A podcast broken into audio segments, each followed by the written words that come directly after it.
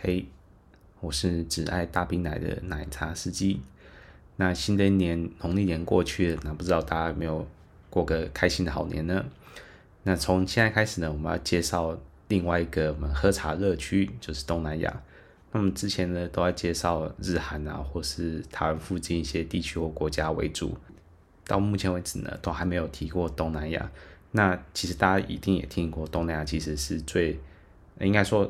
最热门的地区之一啊，那地区呢或国家包含像是泰国啊，或是越南，因为这些大家大家在台湾喝茶都遇到从那边国家来的妹子，或者是就算你这些都没有经验呢，你一定也常在大学毕业的时候常听到人家毕旅想要去泰国去体验一下，然后说去感受一下呃至少人妖秀啊，或者是十八招啊，各式各样的微色情旅行。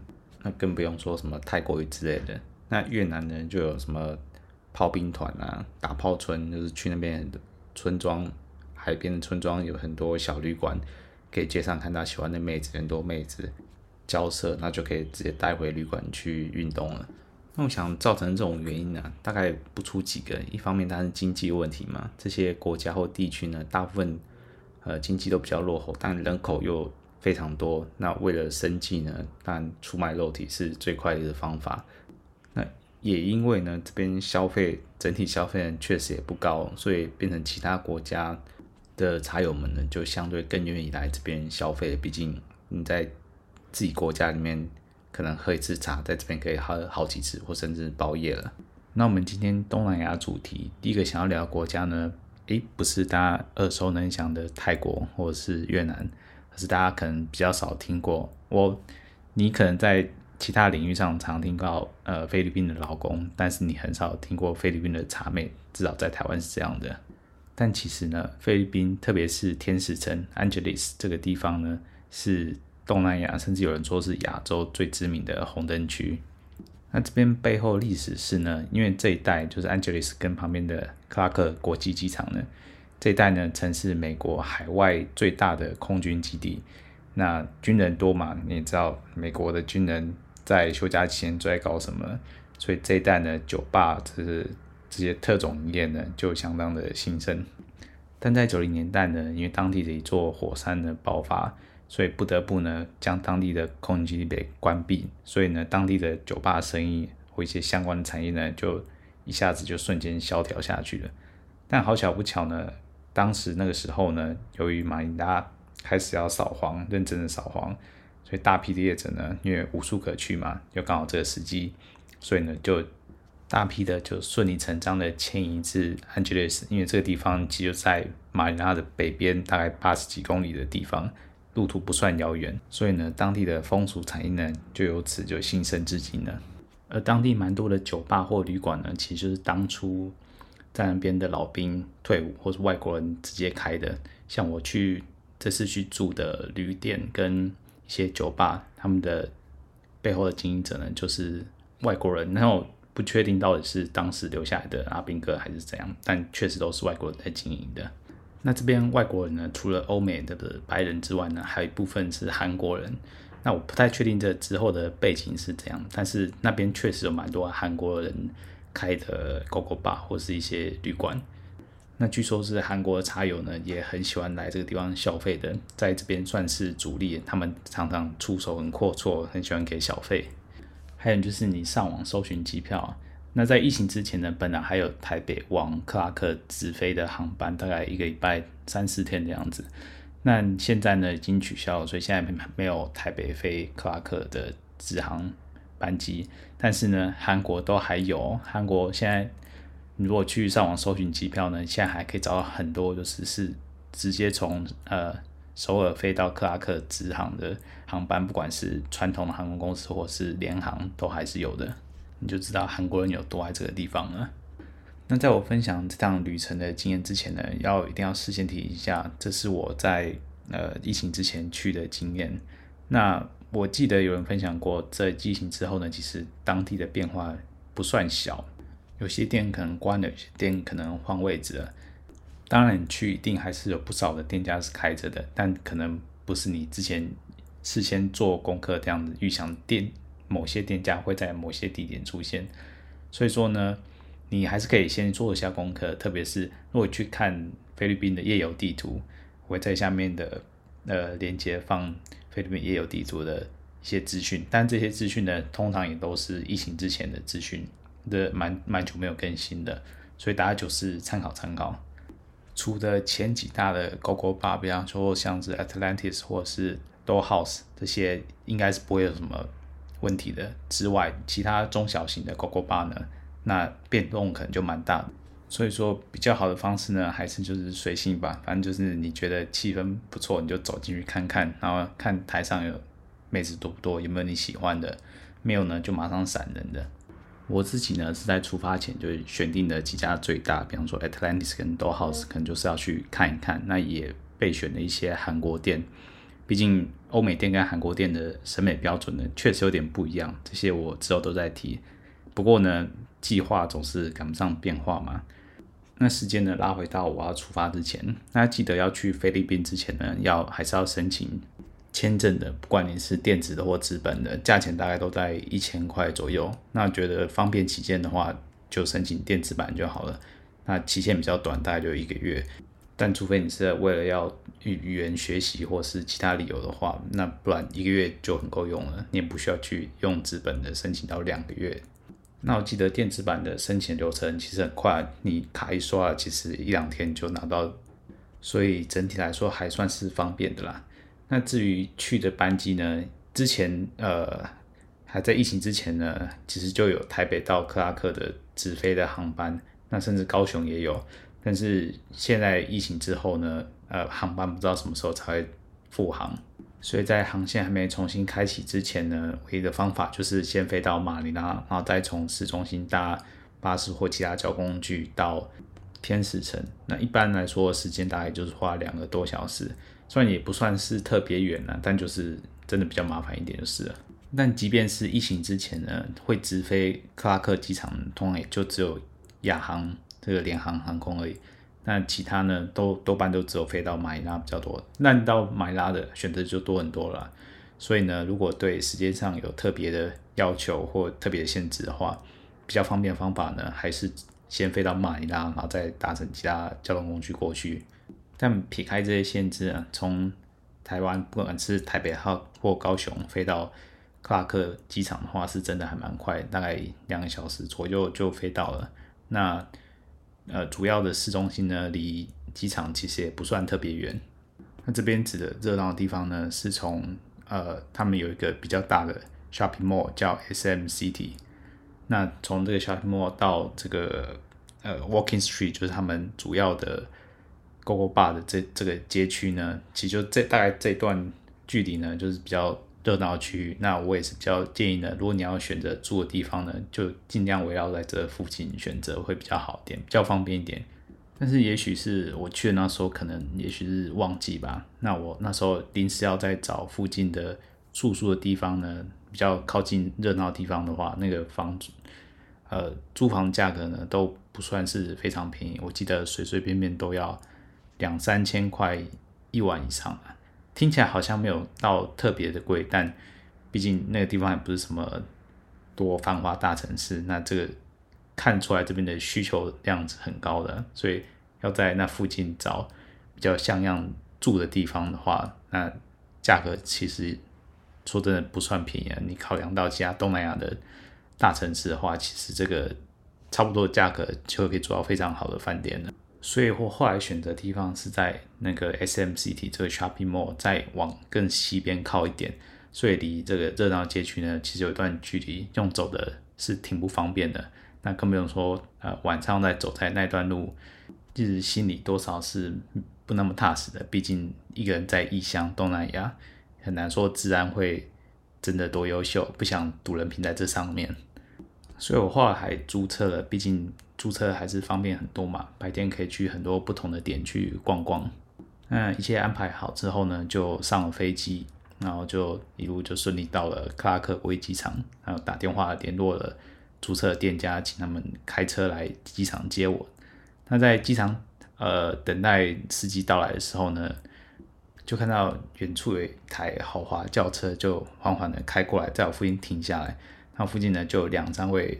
男性的旅客呢，就跟司机确认一下，那车上就下来一位非常非常漂亮的，我不知道是当地的小姐，但就非常漂亮的妹子呢，就接待他们上车。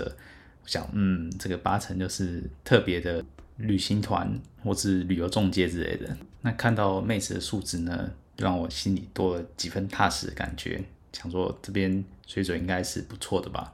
呃，殊不知这是一个错误的期待，我待会会解释。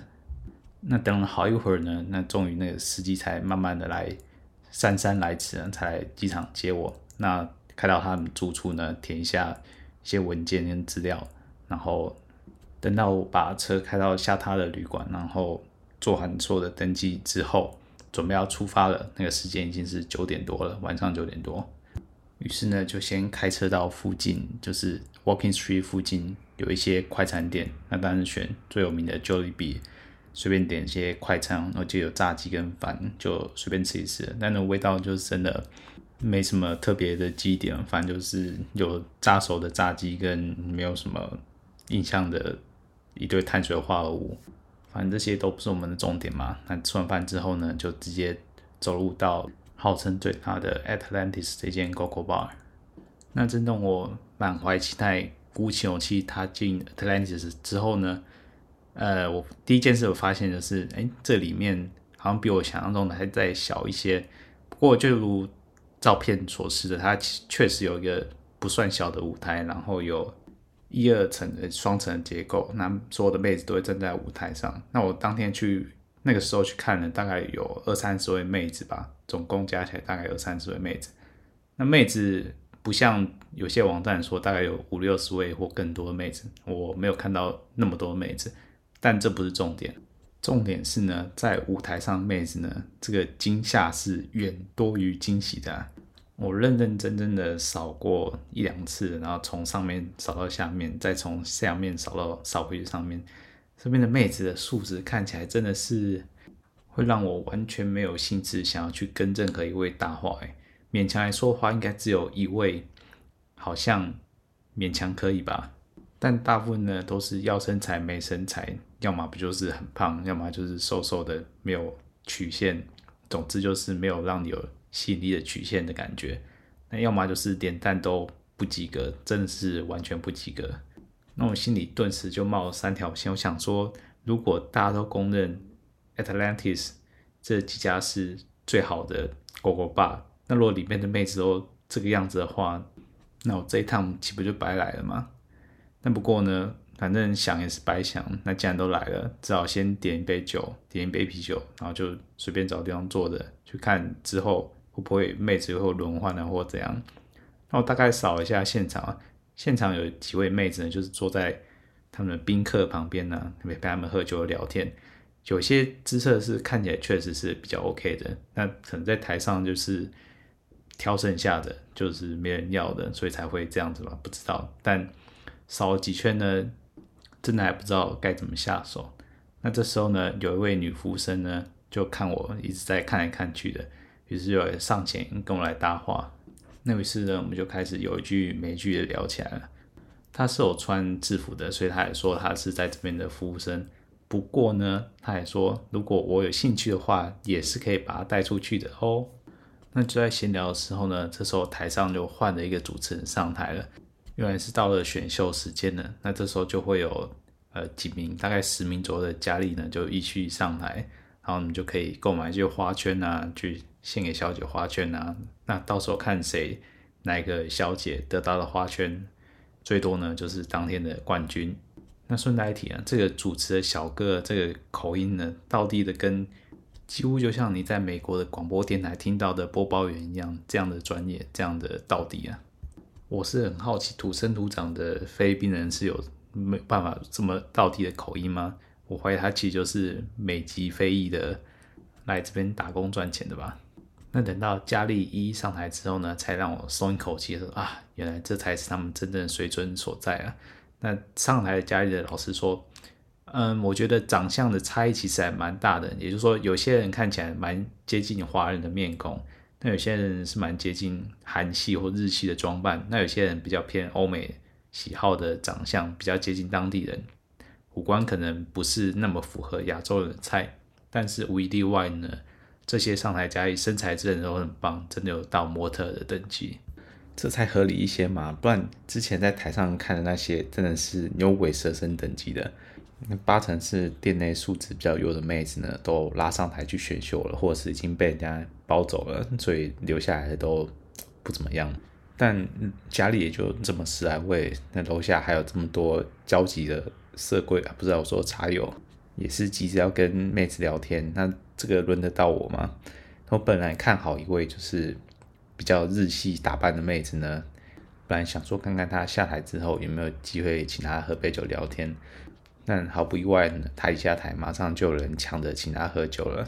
那我左看右看呢，只要是够正的妹子呢，一定都是名花有主了。和之前跟我聊天的那个服务生呢，看着我都没有什么动作呢，他又搭了过来说：“哎、欸，要不要考虑一下我啊？我的口技很棒的哦。”说着说才把舌头伸出来舔了两下。哇，我是打了一个冷战，只好笑笑跟他说：“那没关系，算了，我今天就差不多这样了，我要离开了。”那他也很识趣的说：“OK，拜拜。”然后就结完账，就打算出去再找找其他店，看看换换手气有没有比较好的选择。但是整条 Walking Street 啊，这样绕了绕，有些门口有站妹子的，那个妹子的素质真的是也是不太吸引人。那我找了一间呢，前面看似有貌似韩国的茶友走进去了，我想说好吧，跟人家屁股进去看看是不是不错的店家。他一进去之后呢，就看到那个。前面韩国的茶友呢，就看了两圈，就摇摇头就出来了。那我呢也学他，就看看了看，那那间店呢也是小小的，没什么几个妹子，大概六七个，素质也就一般般。那我也是看两下就出来了。那我在街上来回走一趟啊，实在是找不到什么太好的目标，就想说去外围的街上，它有一条叫 Field Avenue。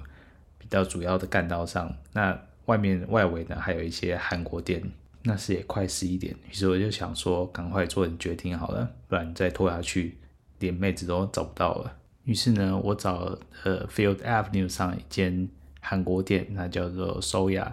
那我在论坛上有看过有人推荐它，我想说好吧，反正就进去看看吧。那进去 Soya 之后呢，那店面也不算大，是中型中小型的店面。那那时候台上大概也就只有六七位妹子呢，在台上就是，嗯，算不算是跳舞吧？她就站在台上任你选择。她跟欧美店不太一样，就是韩国店呢，她就真的就是只是站在台上让你选而已。那欧美店呢，她呃或多或少还是会随着音乐，呃，意兴阑珊的跳一下舞。那话说回来，我在首雅在挑妹子的时候啊。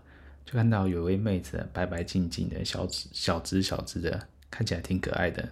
但重点是呢，她有点眼熟，长得挺神似我的一个亲戚的。当然不是一定不会是本人嘛，但就是非常就一看就会让我想起那个亲戚。那出于一种奇妙的心态，于是我就点了那位妹子，那过来请她喝一杯聊聊天。那一问之下呢，啊，妹子的英文名字呢还跟我。的同事，一个女同事的名字是一模一样的，这两个 buff 叠在一起啊，就算原本我是对这个妹子，其实外表上算不上是满分，外表和身材啊，但有了这层关系呢，就让我想要有个色色念头，想要试一下不同的感觉。于是呢，我就问一下店长，就是包出厂的价格。那店长感觉起来应该就是韩国人。那店长说呢，这个妹子呢才刚来没几天而已。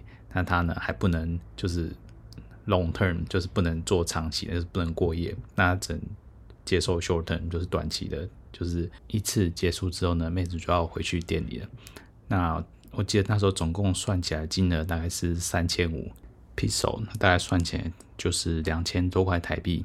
以 short term 而言的话，不算便宜，但就还可以接受嘛。毕竟这边消费就是整体而言就是没那么贵。但是呢，刚下海。看起来像我的亲戚，名字呢又是我的同事，这几个因素加起来呢，就让我有种想要试试看的冲动。于是呢，还是一咬牙结了账，就把妹子带出门了。那妹子呢，一路上从头到尾呢，话都不算多，算是英文是听得懂，而且可以沟通的，算是还算流利。但感觉上真的是刚下海的感觉，一路上都很羞涩的跟在我旁边。那开车载妹子回旅馆之后呢，由于时间已经真的蛮晚的，那考量到妹子还要回店里报到，那就不好意思留她太晚。于是呢，我们到房间之后呢，就准备要开始办正事了。不过呢，要一开始要洗澡的时候呢，妹子说她想要自己一个人简单梳洗一下就好，然后只好很绅士的答应她了。不过我想说，我就是多花一点钱，就是住的比较。稍微好一点的旅馆，它有独立的浴室，还有浴缸。想说如果有机会的话，可以一起来共浴泡澡。不过看起来今天是无法了。那带妹子呃梳洗完，准备好出来之后呢，全身脱光之后，那再上下打量一下，才发现还是令人遗憾了一点。那一来是呢，他的卸妆完，然后准备好之后呢，那容貌还是跟我的近期当然是有一段差距的。虽然说还是有神韵有点相似，不过。在灯光很明亮的情况下看呢，还是很容易就察觉得出来自己差蛮多的。但这还不是重点，重点是呢，那个杯子的容量呢，真是蛮小的，大概只有小 B 吧。这应该是我有记录以来喝茶喝到最小的容量了，一只手就可以完全的掌握。还有，由于妹子是真的是蛮生冷的，很多技巧几乎都是不会的，呃，绝大部分时间都是处于被动状态。既不能吹，嗯，亲呢也只能小亲亲，不能拉机。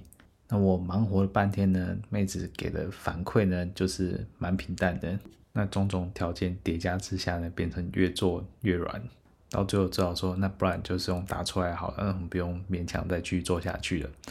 那妹子在帮我用打的时候呢，当然手技不是很灵活，这一回事。人家手上戴了两三只戒指的，在打的时候呢。戒指还在小草地上刮来刮去的，实在是响应都硬不起来啊！折腾了老半天呢，实在是没办法，我们就只好卡了停了。那时间也挺晚了，我还是很绅士呢，就收拾收拾呢，就准备送她回去。虽然这上述的种种呢，让这个炮听起来非常的雷啊，但其实妹子的态度也是都是挺 OK 的，虽然说几乎没什么技巧可言。那在收拾局回去路上呢，其实我们聊了也不少。那他就跟我说，他其实也有小孩了，其实一摸就摸出来。虽然说他的体型看起来还是挺 OK 的，不过大部分东南亚国家的，特别是菲律宾呢，就是很早就是未婚妈妈，就是有小孩了，其实是蛮常见的。那他说他其实有来过台湾，他就在 HTC 的厂房做技术员。那期限满了，他也没有要带下来，他就回去继续念大学了。所以他说他现在其实还在念大学，明天还要上课。等一下下班呢，还要接手继续顾小孩，所以他说他没有办法做长中 long term 的。那为此他是觉得有点抱歉，所以他说他给我他的联络方式，他的 line，然后说他明天中午上完课呢，我们就可以继续约。这虽然这个妹子技巧不怎么样，但至少人家诚意是到了，那也愿意给你他的联络方式，那不加白不加喽。那叫完送他回去 Gogo Bar 之后呢，我就梳洗梳洗就睡了。那隔天一早呢，我自己是安排一个飞行俱乐部的行程。它这个飞行俱乐部呢，你不需要任何的飞行训练或是飞行驾照，他会派一位呃飞行教练呢跟你一起驾驶这个轻型飞机。那他升空之后呢，那教练会稍微指导一下该怎么样掌控那飞机。他可能就在周围机场周围这样徘徊，大概。我自己选的是二三十分钟的套餐啊，那我觉得这个时间其实就挺够了，可以在上面体验一阵子。那我个人是蛮推荐的，毕竟要无经验驾驶这种轻型飞机啊，不是哪里都有的机会的。只是这个飞行俱乐部啊，离 Walking Street 这个大街，有一段距离，那我开车大概是要半个多小时。但这个飞行俱乐部它也有提供他自己的交通车，只不过一天的班数并不多，时间要自己抓好。那我是自驾就没有这个问题了，有自驾的自由呢，就要好好利用一下了。那行程结束之后也差不多快要中午了。那这时候我也看到妹子有传讯息过来说，嘿，她还在上课中哦，不知道什么时候才会结束。那我想说，OK fine，没关系，那我就找个地方慢慢等她。所以我就开车回那个 shopping mall SMCT Clark 这个 shopping mall 呢，在里面找个地方顺便逛逛街。然后找间简餐店，就随便吃个东西等他。看他之后到底要怎么好好补偿我。但不过我只能说啊，后面的剧情呢，真是峰回路转了。那因为时间也差不多了，这边先卖个关子吧。毕竟第二天呢也是挺有戏的，只是很多细节呢没有办法在短时间内把它整理完，那有点拖到时间的，先跟各位说声不好意思。那我们就祝大家过点年假回来收心，一切顺利，工作一切顺利喽。那我们下次再发车，大家拜拜。